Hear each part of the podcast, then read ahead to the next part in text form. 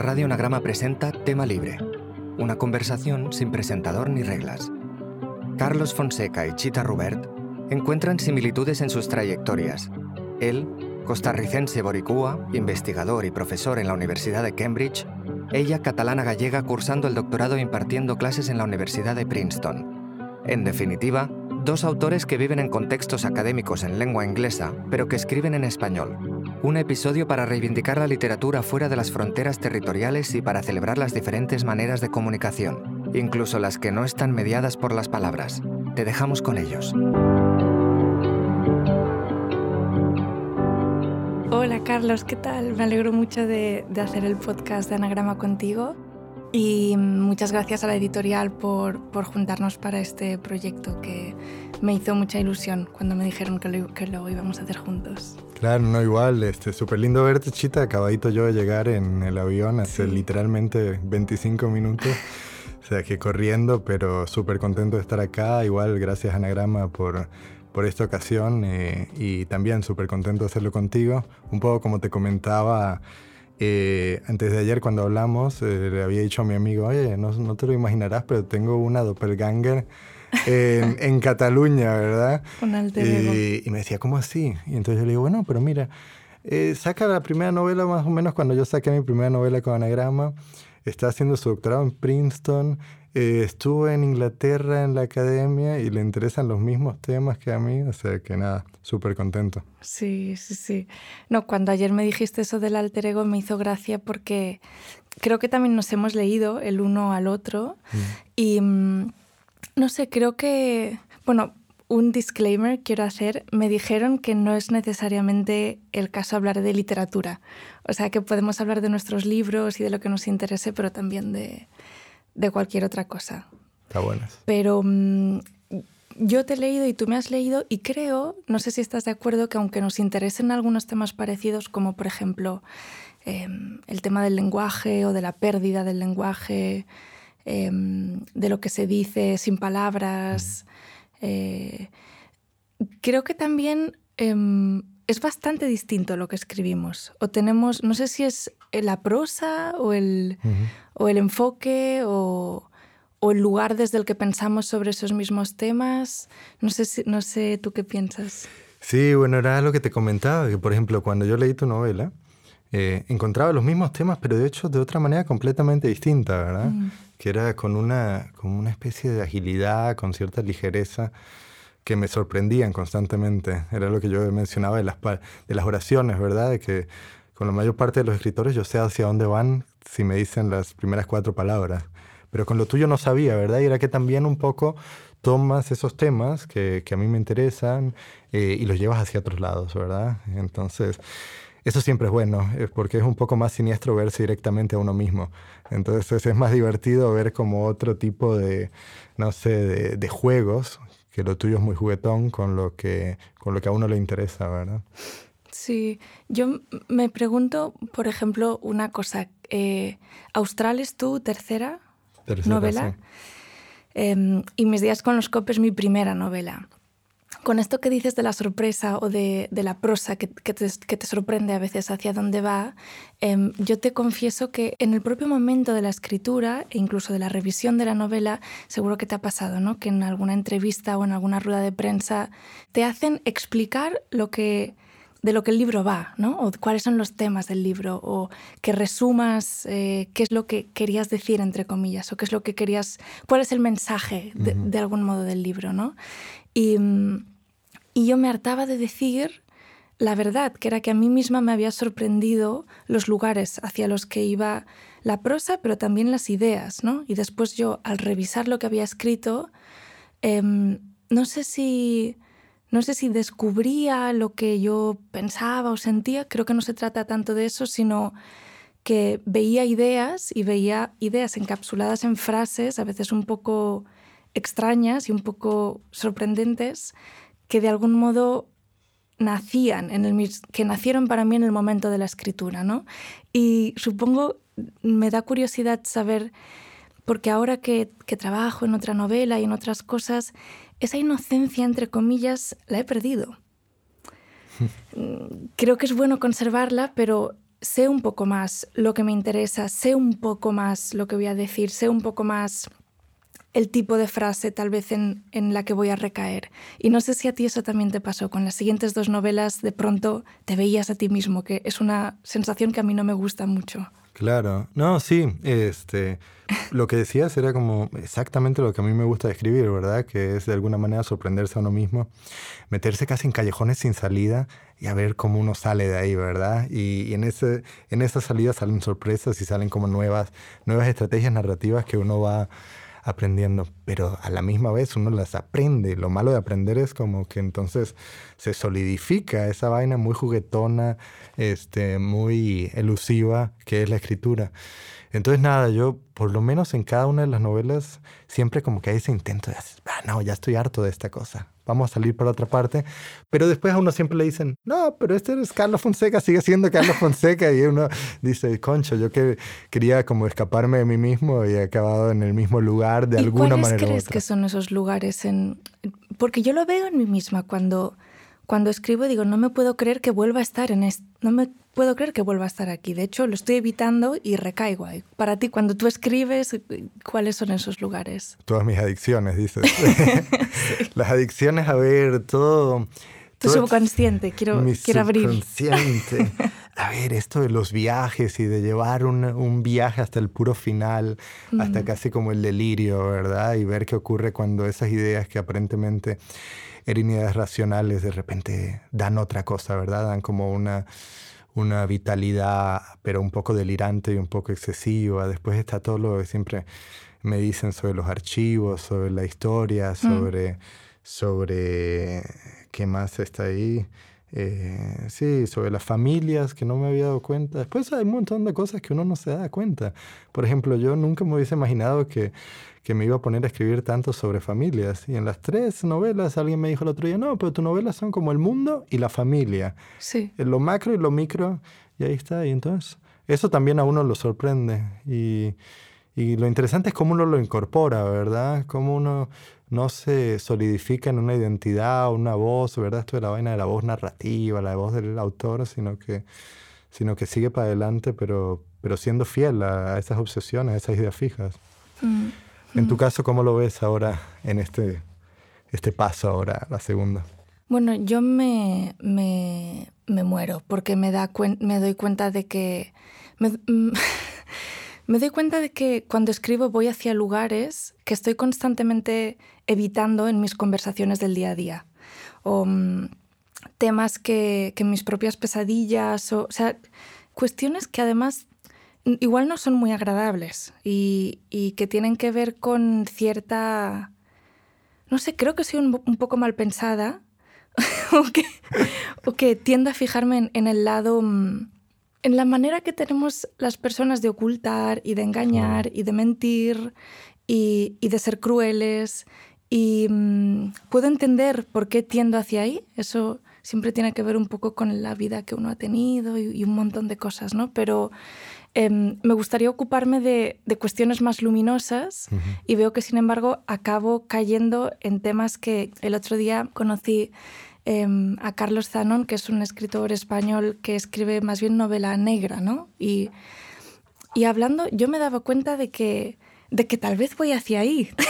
¿De verdad? sí, de verdad. La, la cuestión, no tanto el, por el género policíaco o criminal, ¿no? Pero em, por fijarme en, en, el, en, el, lado, entre comillas, oscuro mm. o el hecho de que, de que todos de algún modo tenemos dentro de que todos somos capaces de cualquier cosa en cualquier mm. momento, un poco.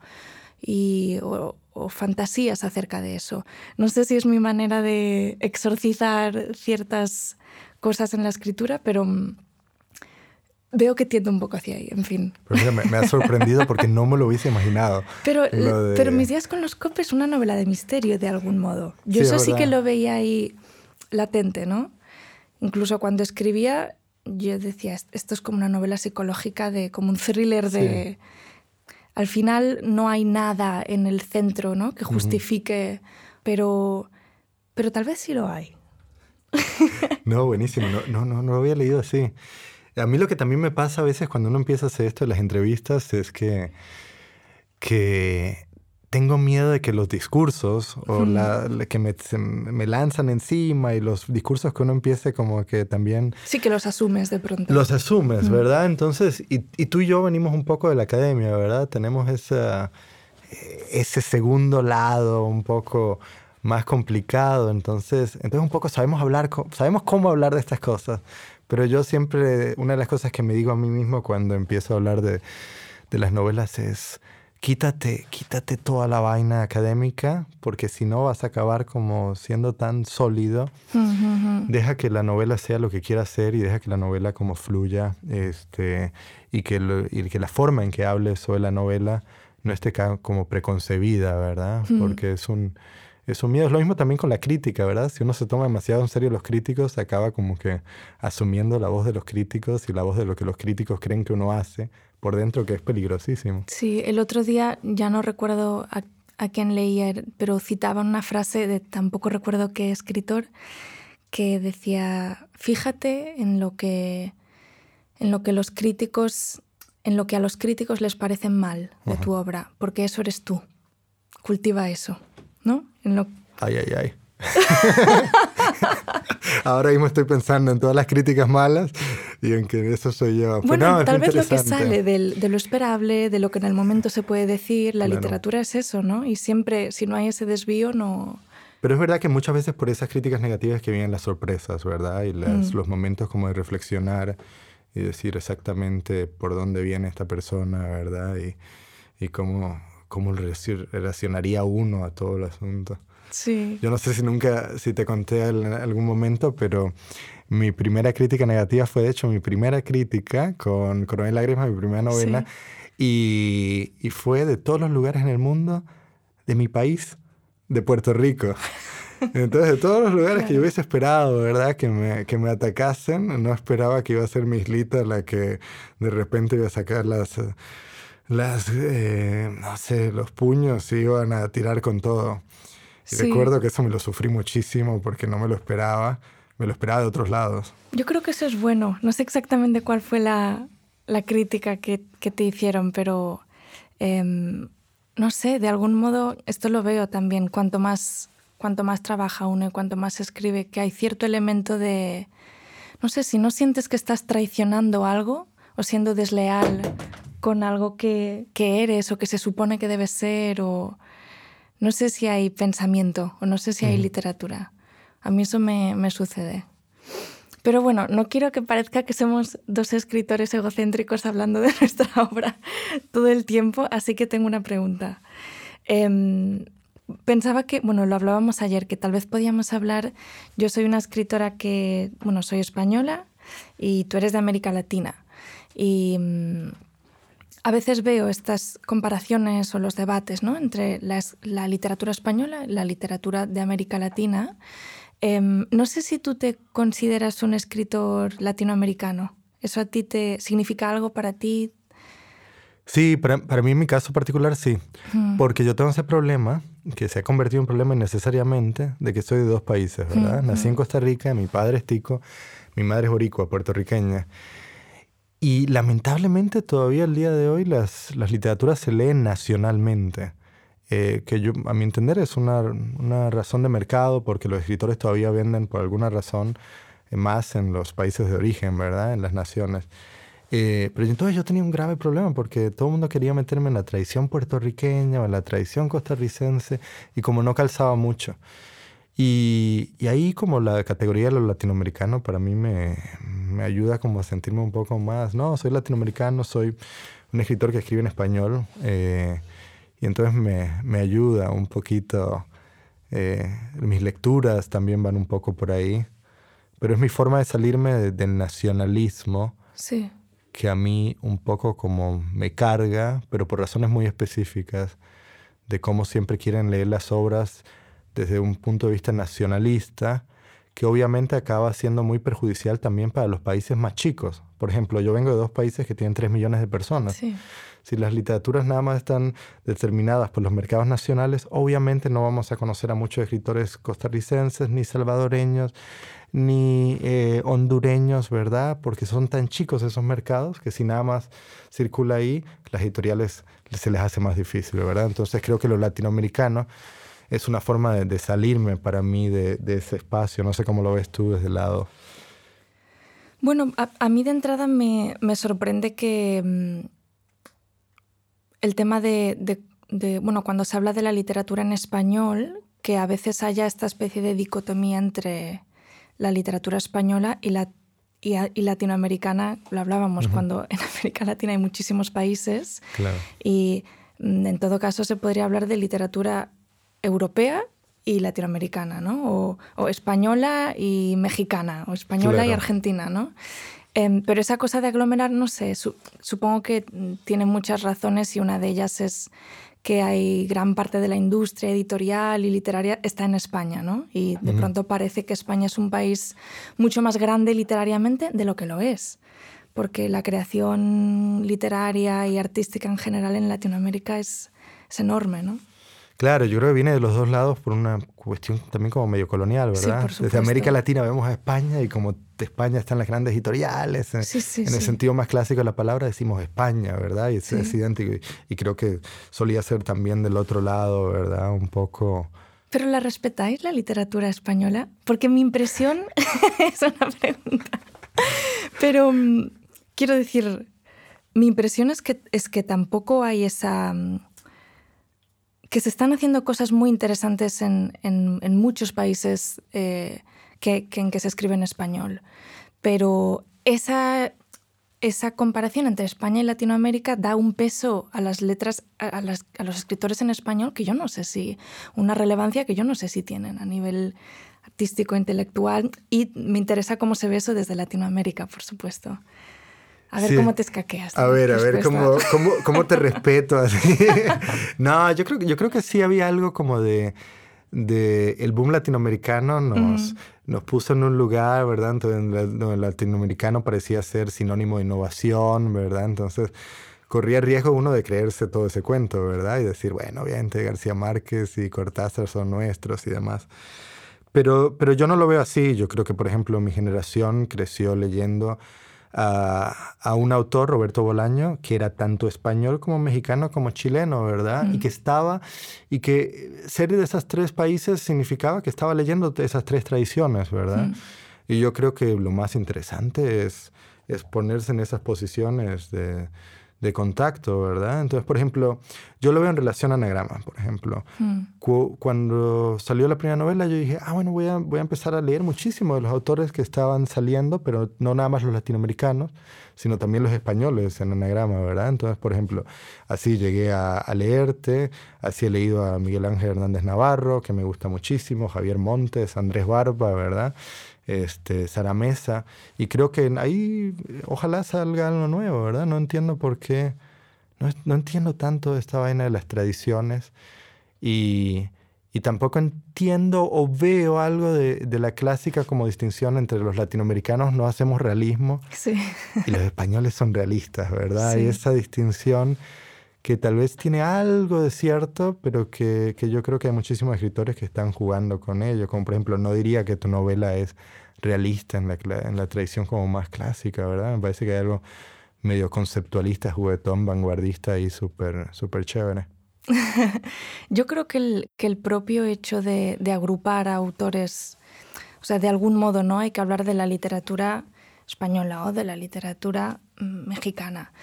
Eh, pero que incluso la lengua o el, la lengua que uno escoge para escribir es una cosa, bueno, en mi caso no diría arbitraria, porque el español es mi lengua, pero no es mi lengua materna, porque hablo gallego con mi madre, ni mi lengua paterna, que es el catalán.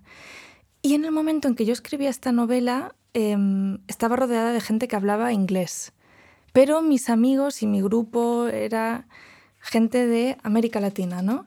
Entonces, no sé, el, hace unos meses estaba en, la presentación de un libro de Yi Yun Lee, que es una escritora que, que da clases ahí en, en, la universidad, y ella decía, claro, a mí me preguntan mucho por la literatura mm, de Asia y tal, pero es que, es que yo crecí, yo, yo, yo a los autores que admiro son los irlandeses, ¿no? O mi tradición es la inglesa.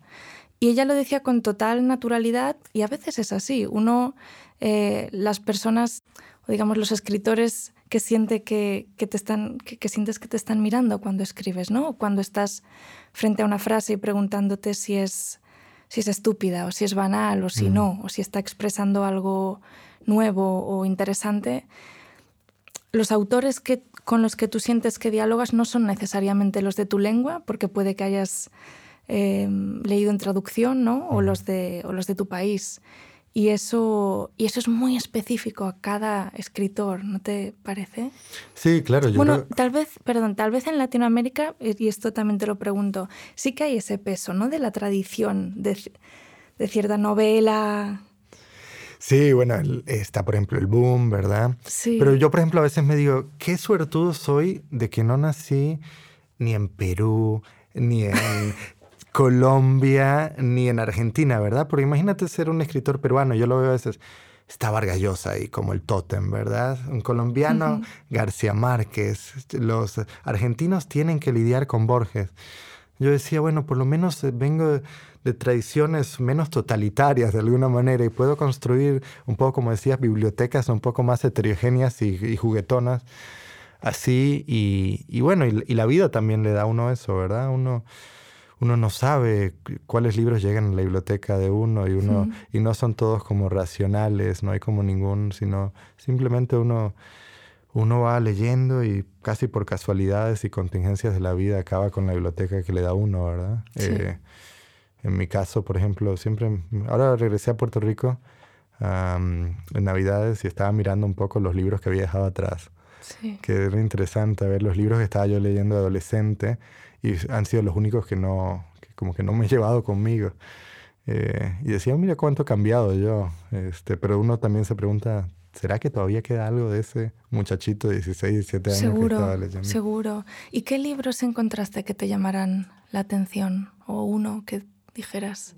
Por ejemplo, el gran descubrimiento fue todos los de Margaret Durá. Mm. Este, no sé por qué llegué a Margaret Durá con como con 16, 17 años.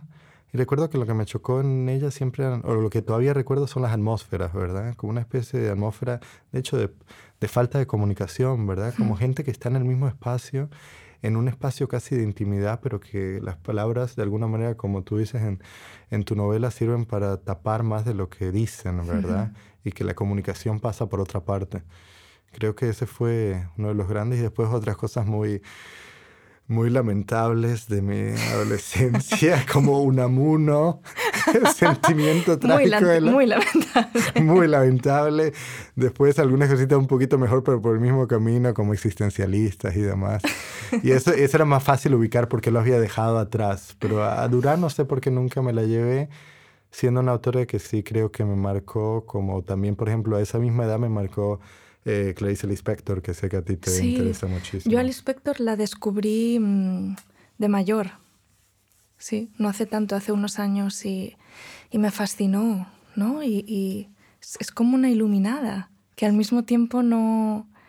Bueno, ahora la estoy releyendo y me doy cuenta de que todo lo que parece tan serio en todas sus frases, en el fondo lo dice de broma, ¿no? Como si, como, como si quisiera comunicar algo que es muy serio, pero al mismo tiempo quiere, quiere esconderlo, no sé, es algo o, la, como la inteligencia de la, de la ironía o del humor. Es lindo que digas, eh, es una iluminada, porque justo cuando antes habías mencionado que querías escribir como oraciones luminosas, pensé en Lispector, ¿verdad?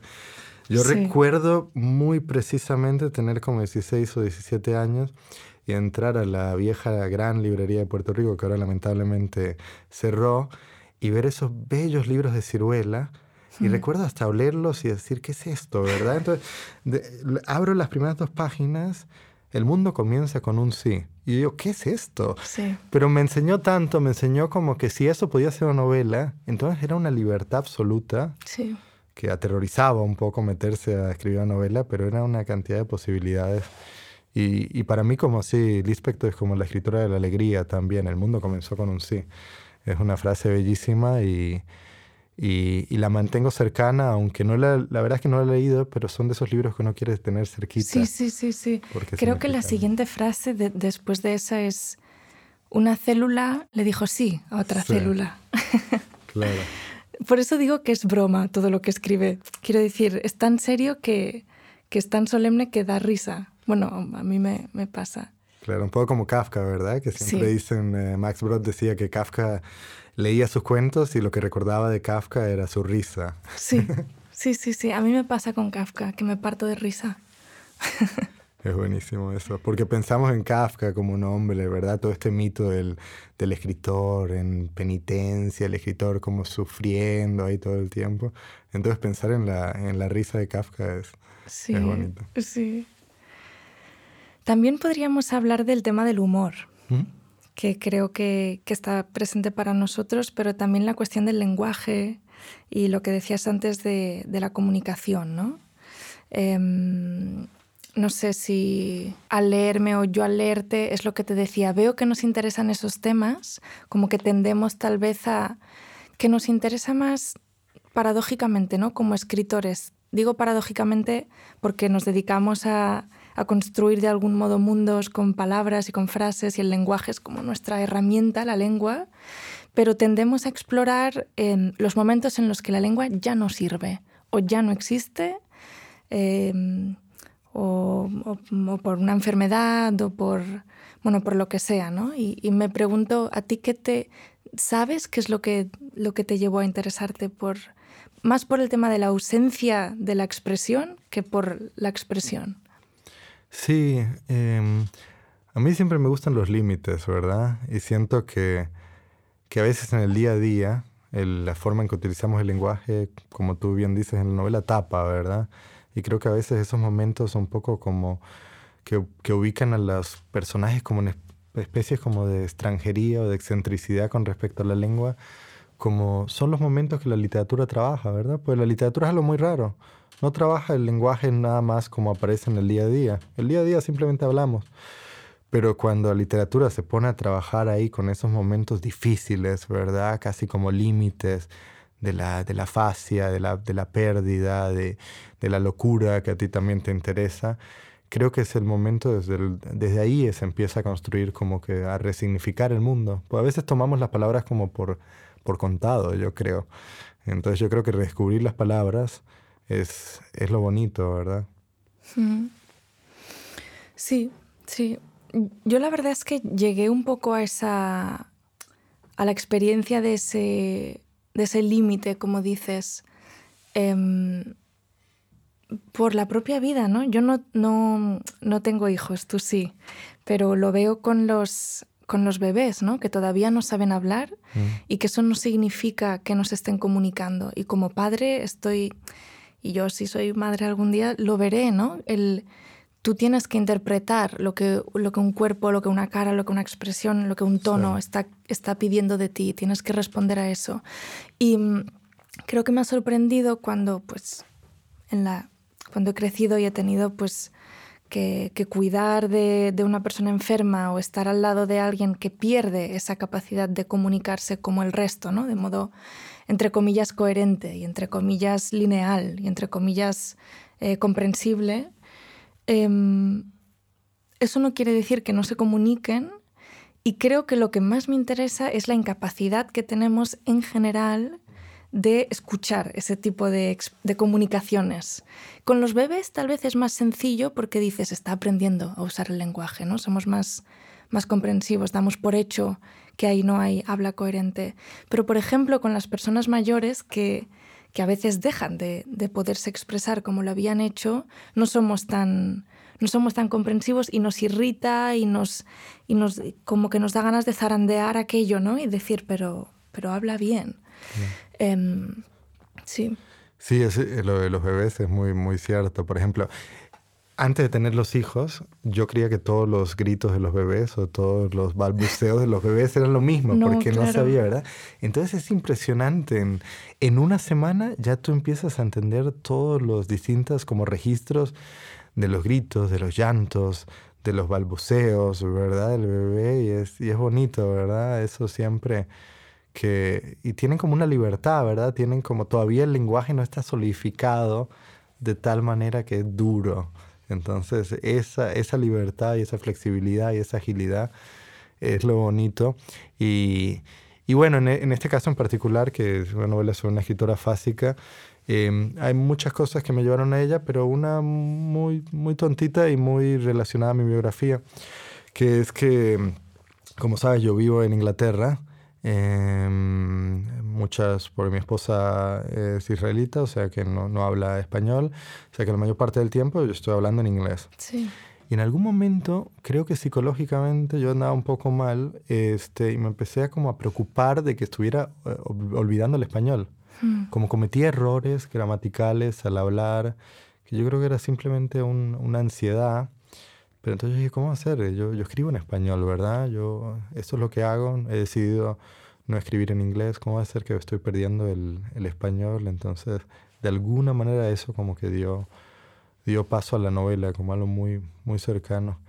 Pero me interesaba también lo que mencionabas sobre, sobre esas otras modalidades de comunicación que no entendemos. Y me gustaba mucho en tu novela, por ejemplo, hay como va varios momentos en donde casi como que el lenguaje llega a su límite y entonces aparece, por ejemplo, el tacto o aparece como algo más, ¿verdad? Que, que no, está como, no está codificado de la misma manera, pero, pero da paso, por ejemplo, al cuerpo, da paso al espacio del deseo. Era como súper interesante. Gracias. Sí, el, oyéndote hablar ahora, yo creo que eso es lo que, lo que me sucede incluso ahora con la propia escritura de un, los textos breves, ¿no? Seguro que a ti también te ha pasado, tienes que entregar algo. O no, estás, no es que tú estés solo inmerso en tu novela, sino que de pronto un cuento o un texto.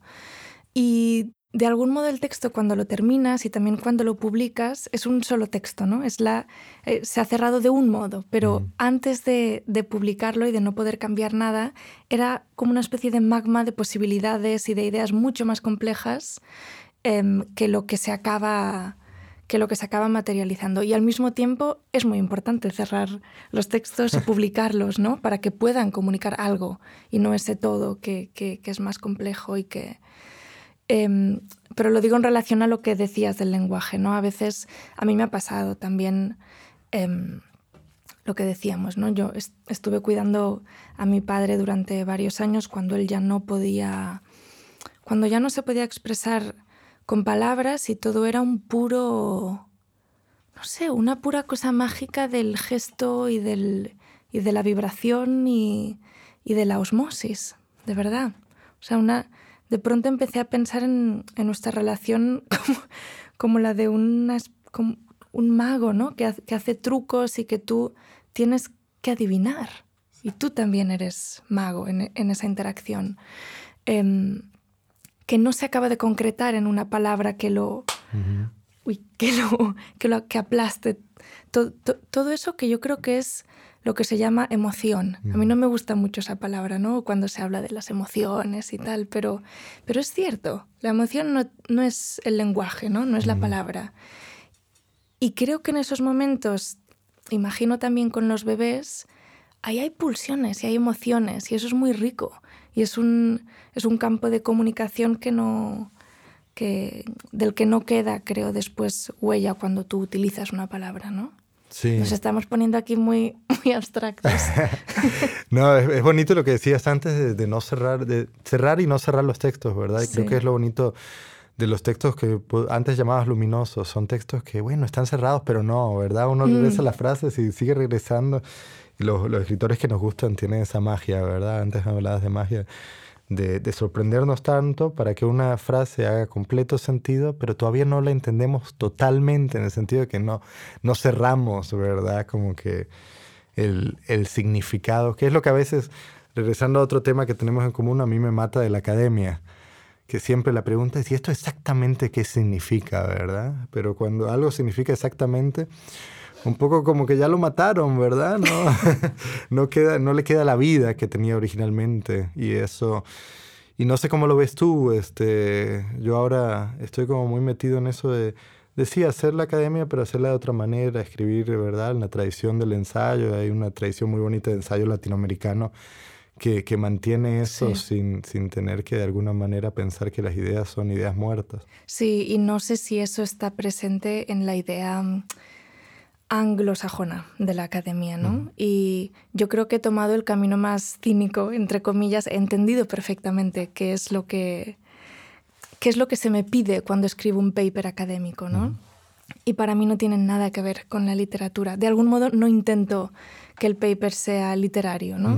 De igual modo que mantengo la escritura y la ficción lo más lejos posible, como decíamos antes, de, de la exposición académica, ¿no? de la, mm. del, del, análisis. Es algo mucho más intuitivo y mucho más, mucho más rico, creo yo. Pero mm, sí, lo que decías antes del, de los alter egos, ¿no? que ambos estamos vinculados y ambos vivimos en, en mm. países de habla inglesa, pero escribimos en español. En, tú das clases de literatura latinoamericana Em, y yo las clases que doy son así más de filosofía y, em, y, de literatura norteamericana. Pero, mm. pero mm, creo que a mí lo que me interesa es lo, lo práctico que tiene. ¿no? El, yo creo que lo vi claramente que si quería continuar escribiendo, em, no es fácil ganarse la vida escribiendo y, y la academia es un modo de hacer eso, de poder estar leyendo y aprendiendo y charlando y también de crear una cierta em, comunidad intelectual, ¿no? Que, eh, con gente con quien tienes cosas en común. A mí eso me pasa en Princeton. También me pasa en España, pero, pero me pasa en Princeton, ¿no? Mis compañeros, mis profesores o los chicos a los que doy clase a veces es gente con intereses y, y el diálogo, ¿no? No sé si a ti te pasa con tus alumnos que dices, caray, esto no lo había pensado. Sí, a mí me encanta eso. Lo, lo, que más me gozo de Cambridge ahora es que tiene este sistema de tutorías en donde están las cátedras, que son todos los muchachos juntos, pero después uno le da eh, clase uno a uno a los, los muchachos. Eh, le envían a uno el ensayo 24 horas antes y uno se pone a hablar de Rulfo, de Borges, como cosas muy clásicas.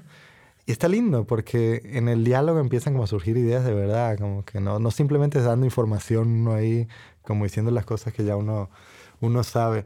Pero me interesaba lo que decías sobre el idioma, porque a mí la forma en que yo pensé que estaba distinguiendo, o todavía sigo pensando que estoy distinguiendo la academia de la escritura, eh, es a través del idioma. Escribo las cosas académicas en inglés mm. y escribo después esto. Y en el medio está el ensayo, como un género que me lo gozo mucho, y, o incluso críticas literarias que a veces escribo, y son como formas muy, como más híbridas de, de, no sé, de expresar el amor que le tengo a ciertos libros y todo eso sin tener que tener esos formatos o todo. Claro, sí, sí, sí. Lo del idioma es curioso porque esta novela, por ejemplo, Mis días con los COP, em, que la escribí bastante apoyada sobre la voz de la narradora, que no es que fuese mi voz, eh, sino una voz de una narradora que yo iba siguiendo y que me pedía que continuase con la historia. Al principio apareció en inglés y no sé si es porque yo ya estaba viviendo en Estados Unidos, porque llevaba años leyendo en inglés directamente, y fue a posteriori que dije, un momento, mm, creo que en esta novela hay algo, lo, lo intuí, lo sentí, voy a escribirla en español. Voy a cambiar este principio que, que estaba en inglés y, y voy a terminarla en español. Ah, o sea que el germen es en español, en inglés. El germen es en inglés. Wow. Ah, qué bien, no me hubiese imaginado. Sí, y mm, el germen era en inglés, pero yo también era consciente de que la prosa para mí era más... era necesario que fuese en español. Pero como te digo, un español que tampoco tal vez es para mí la lengua más emocional o la lengua mm. más, más cercana, no sé, a, mi madre, a mi padre, a mi familia, ¿no? Es, no sé, el español es, es tal vez la lengua que me permite la, no sé si cierta distancia, cierta distancia con ciertas cosas, sí. Y cuéntame un poco, porque me interesó cuando mencionaste a los americanos. No sabía eso, de que, eras, que dabas clase y leías a los... Bueno, es que a mí me, bueno, como que me interesa mucho Melville. Desde antes que hablábamos de las lecturas de adolescencia, yo leí algunos cuentos de Henry James. Mm. Que el otro día buscaba uno, no sé si tú has leído a Henry James, pero tiene esos cuentos, tiene las novelas largas, ¿no? Sobre los americanos que van a Europa y eso creo que no me interesa tanto, pero tiene algunos cuentos y hay uno que empezaba, no sé si me lo estoy imaginando o si tú recuerdas algo similar. Hay uno que empezaba con la pura idea o con la pura frase que era algo así como nunca se debe volver a los lugares, nunca se deben volver a visitar las casas mm. En que uno ha vivido y en que ya no vive. ¿no? O, una variación de la idea de nunca se deben visitar los lugares en los que uno ha sido feliz. Claro. O que han sido suyos y ahora son otra cosa, ¿no? Em, no, sé si recuerdas ese cuento, pero también creo que está relacionado con todo esto de lo que estamos hablando, ¿no? Sí, yo recuerdo un, curso que tomé que, me, que al principio parecía la cosa más tonta del mundo, pero me ayudó muchísimo, que fue un profesor que estaba dando un curso sobre Melville y Conrad. Mm.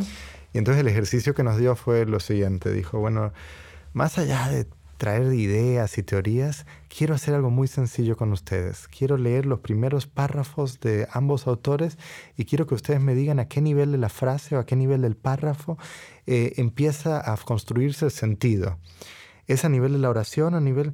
Y uno, yo aprendí mm. formalmente tanto con eso, ¿verdad? Como porque uno no lo piensa, pero es, verdad. Como, este, hay, hay, autores que trabajan a nivel del párrafo, a nivel de la frase, ¿verdad? Y son ese tipo de cuestiones casi como de, casi como de creative writing que uno tiene que empezar a plantearse o descubrir cuando uno empieza como a escribir. Sí, sí, sí. Fue, fue bonito. No, conmigo fue Faulkner.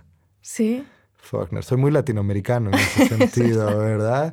Porque Faulkner es un poco como, yo a veces lo llamo como el corazón contradictorio de la poética latinoamericana. Sí. Porque gente muy disimilar, aún así les gusta Faulkner. Por ejemplo, Ricardo Pigla, pero después Vargas Llosa. Juan José Saer, García Márquez, Borges y, y, otra persona como Asturias, no sé, o Rulfo. Entonces es, como da para todo. Eh, y no, a, a, a, Faulkner le tengo mucho cariño, eh, sobre todo Absalom Absalom, que de eso sí lo descubrí cuando tenía como 21 años. Y recuerdo que abrí la novela y la empecé a leer y dije, ya, esta es mi novela favorita. Pero me tardó casi un año terminarla porque mi inglés en ese momento no era muy bueno. Y en algún punto dije, Carlos, ¿cómo vas a ir por ahí diciendo... en inglés. En inglés. Y en algún momento dije, Carlos, ¿cómo vas a ir por ahí diciendo que es tu novela favorita y sin terminarla, verdad? Esto ya es una desfachatez. Sí, pero eso pasa. No sé si eso e, es también una, una idea de Piglia, ¿no? Que, o tal vez me lo estoy inventando, pero el, el hecho de que, el, de que algunos de los libros que más nos influencian en realidad no los hemos leído, o no los hemos acabado de leer, o los tenemos pendientes de leer. Lo que decías del inspector, ¿no? Tú sabes que aquello es parte de ti, aunque no lo hayas acabado de leer. Como que significa algo, te, cubre alguna pieza que, quieres para ti. Claro, marca tu vida. Eh, Pile siempre decía, bueno, veo ese libro y recuerdo exactamente dónde estaba cuando empecé a leerlo, ¿verdad? Y es que de alguna manera es casi como un impacto que te ha marcado vitalmente más allá de simplemente recordar la trama o todo eso, ¿verdad? Sí. O el caso de Duraz que mencionaba yo antes. Yo recuerdo tener 17 años y de repente sentir que estoy en esa atmósfera de, aislamiento, como de, falta de comunicación y estar de alguna manera seducido por ese mundo. Sí. Mira, ahora que estoy en, un poco en, plena mudanza, moviendo cajas y libros, he encontrado muchos de esos, de esos libros de adolescencia y, he encontrado mis libros de Dostoyevsky, he encontrado mis libros de Agatha Christie y recuerdo que los leía un poco en el mismo momento, ¿no? con 16, 17 años. Em, y he encontrado algunos diálogos de Platón. O sea, yo creo que sí que nos marca mucho lo, esas, esas primeras lecturas mm, semiadultas, ¿no? Y, y, creo que a mí esos autores, o Dostoyevsky en concreto, yo mantengo tal vez esa, esa ambición cuando escribo ficción, yo creo que a ti también te pasa, y es el caso de, muchos escritores, em, que para mí la ficción es algo muy ambicioso a nivel, o sea, me doy cuenta de que estoy escribiendo algo concreto con, con una historia ficticia, con, con, personajes concretos, con unos escenarios, con unas imágenes, con un principio y con un final, pero que ahí también hay mm, reflexiones que tienen que ver con lo social, eh, no diría tanto lo político, pero sí lo social, lo psicológico, lo privado, lo público. Y un poco tal vez retornando al inicio de nuestra conversación, cuando hablábamos de España o América Latina, em, estoy recordando una, algo que me dijo una, una amiga, que es una escritora argentina, no voy a decir quién es, que decía, es muy curioso en España, Chita, esto, ¿seguís haciendo esto de, escribir libros? Me decía, que, donde cuentas tu vida, como que sales de casa, te, tropiezas en, en, la escalera, vas al kiosco, te encuentras a tu ex, qué estrés, te encuentras a tu ex, empieza tu trauma, ¿no? Yo creo que se refería un poco al, ahora que hay, bueno, que han habido varios libros como más vinculados al testimonio y donde narrador y autor tienen el mismo nombre y, y tal vez como yo no he seguido tanto esa no he leído tanto esos, esos libros, para mí la ficción tiene más que ver con la indagación de ciertos temas que, que no tienen por qué ver con mi vida ni con mi experiencia inmediata. Sí, eh, es gracioso que te diga eso, porque en Argentina hay tanta gente que está haciendo autoficción ahora, mm. está como en boom, o sea que yo creo por todas partes. No, yo igual, este, yo igual por varias razones. No sé por qué soy como un poco alérgico a mi propia vida, como que no, no, encuentro ahí mucha cosa de que trabajar. O si hay cositas acá y allá, como que lo que me interesa es precisamente eso, como indagar y, ficcionalizar, ¿verdad? Este, ir como hacia otra parte. Eh, pero aún así, uno sabe que todas las cosas que están en los libros salen de la vida, ¿verdad? Este, que aunque no salen como referentes inmediatos, son cosas vitales que le han ocurrido, lo han fascinado, lo han apasionado a uno y de repente mutan y se convierten en, en algo más, ¿verdad? Sí, pero al mismo tiempo, ahora que hablábamos de Clarice Lispector, yo creo que ella habla de, de, eso más íntimo, de esas experiencias a veces soterradas y a veces reprimidas que luego emergen cuando escribes y no sabes cuándo o de qué modo van a emerger en, en la ficción, ¿no? Em, también son, dice ella, lo más impersonal, porque suelen ser em, emociones, miedos, nostalgias que, que tú crees que, que, son de tu vida, pero que, que, le suceden al vecino, igual que a ti, ¿no? Y que por eso una vez em, las utilizas para la ficción, eso ya no, ya no eres tú, es, eres tanto tú como el otro, o es más el otro que tú. Sí, es una, una relación muy extraña. Por ejemplo, ahora con, con, esta última novela hay mucha gente que me dijo, Oh, no, pero finalmente tú obviamente eres Julio Gamboa, porque hay un personaje que es académico, que está un poco harto de ciertas cosas, que, que es costarricense. Y digo, sí o no, porque yo no me reconozco ahí, ¿verdad? Entonces, es, es, es, graciosa esa como esa distancia en donde uno puede ver algo, pero tampoco exactamente, ¿verdad? Mm. Este, como una cierta como lejanía, pero a la misma vez como muy, muy cercana, no sé. Quiero regresar a lo que mencionabas antes, que era el tema de la adolescencia, ¿verdad? este, es interesante porque aparece muchísimo en esta novela también, son una protagonista que está como en ese momento como de paso. Y, y, a veces yo creo que la adolescencia la tendemos a olvidar rápido, pero, pero nos marca tanto, ¿verdad? Mencionamos esas lecturas y en, y en este caso, ¿verdad? Uno, se da cuenta que hay tanto en juego ahí para esta protagonista. Sí, yo creo que las adolescencias son, son como un no lugar, ¿no? Yo, esto que dices de que no las recordamos es el, un lugar intermedio entre que eres un niño y que eres un adulto.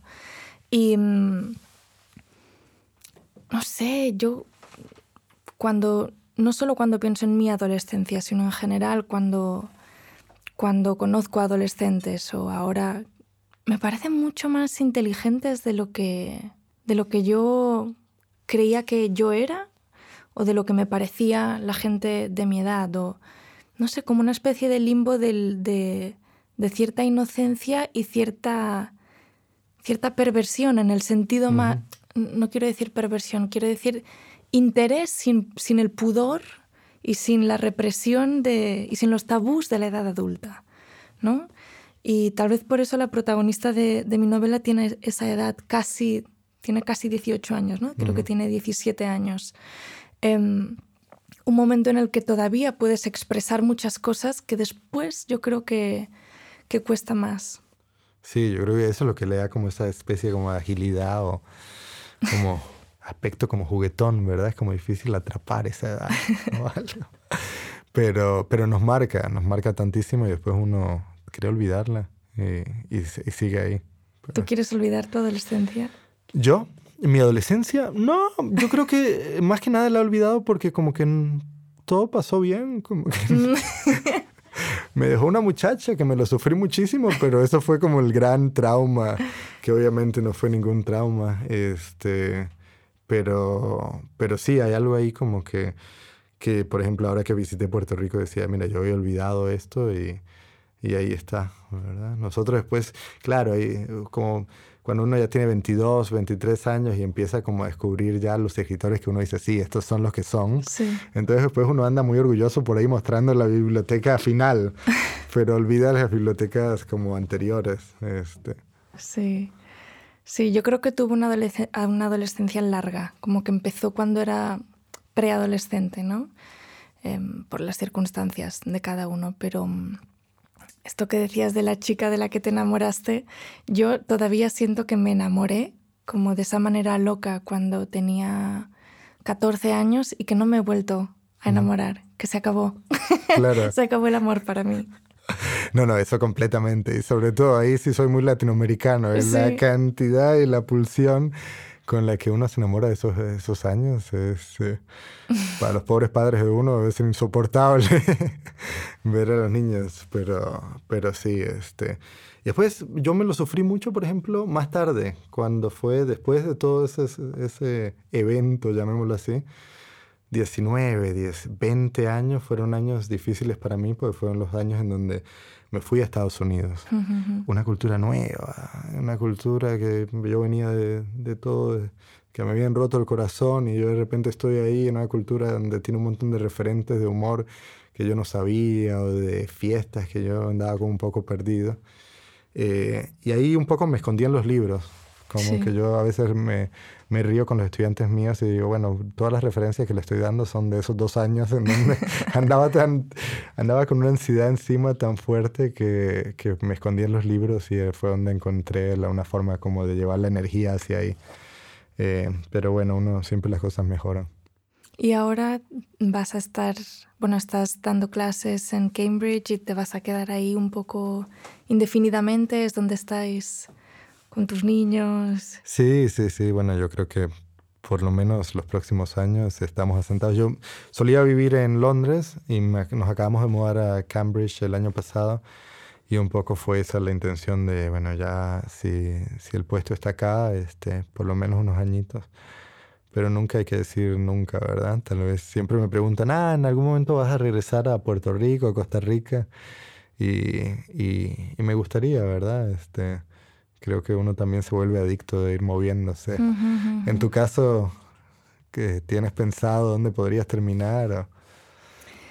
Yo estoy estos años he estado un poco entre España y Estados Unidos y ahora como estoy acabando el doctorado mm, veré según lo que surja. Yo quiero continuar escribiendo, o sea que no sé si eso me va a traer más a España o, lo voy a continuar haciendo desde allí. Em, pero tengo ganas de, venir a, de volver a Inglaterra, la verdad. Ah, Así que sí, sí, sí. Sí, es un país muy triste y muy gris. que a mí, yo, yo, yo estudié mucho, trabajé mucho ahí, aprendí mucho. Y tal vez es porque me recuerda un poco a Galicia, que es donde yo crecí. Ese cielo, ¿no? Que parece que está más bajo. O sea, parece que está aquí, encima de, de, de tu cabeza. Y, y, ya te lo diré cuando tenga ocasión claro. de volver. Sí, lo que dices eh, resuena conmigo. A mí me tardó como ocho años acostumbrarme, pero ahí me di cuenta que tenía uno que empezar a gustarle ese tipo de melancolía británica que va a la lluvia, ¿verdad? Y una vez ya uno está ahí, que obviamente si me escuchan ahora desde Puerto Rico van a decir, ¿de qué habla este hombre?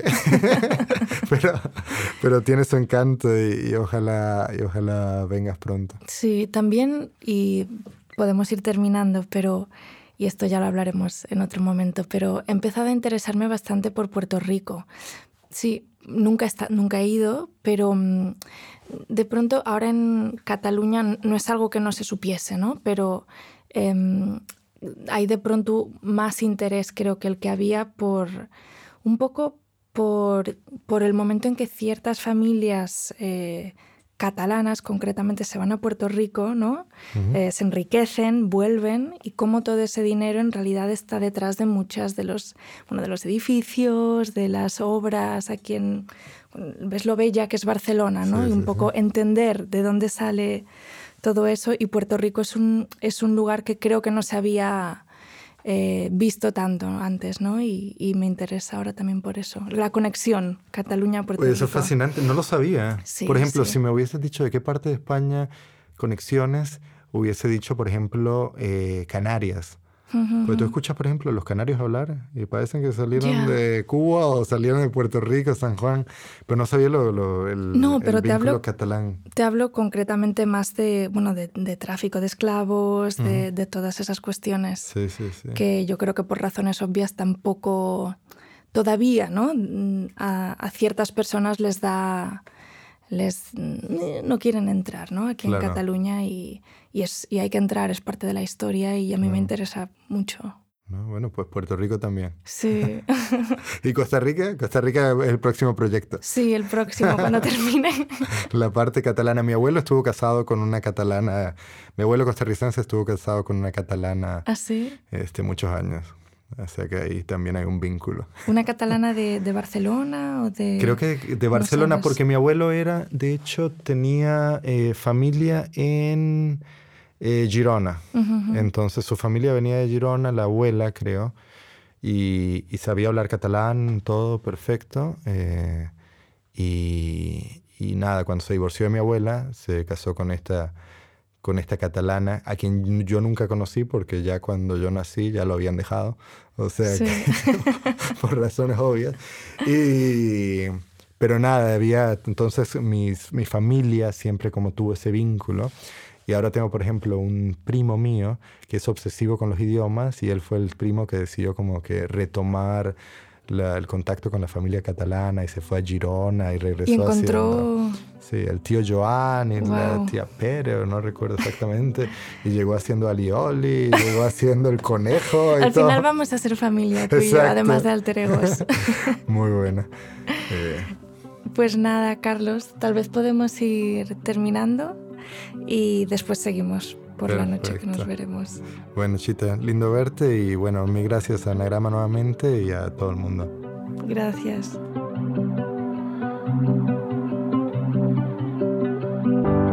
Gracias por escucharnos.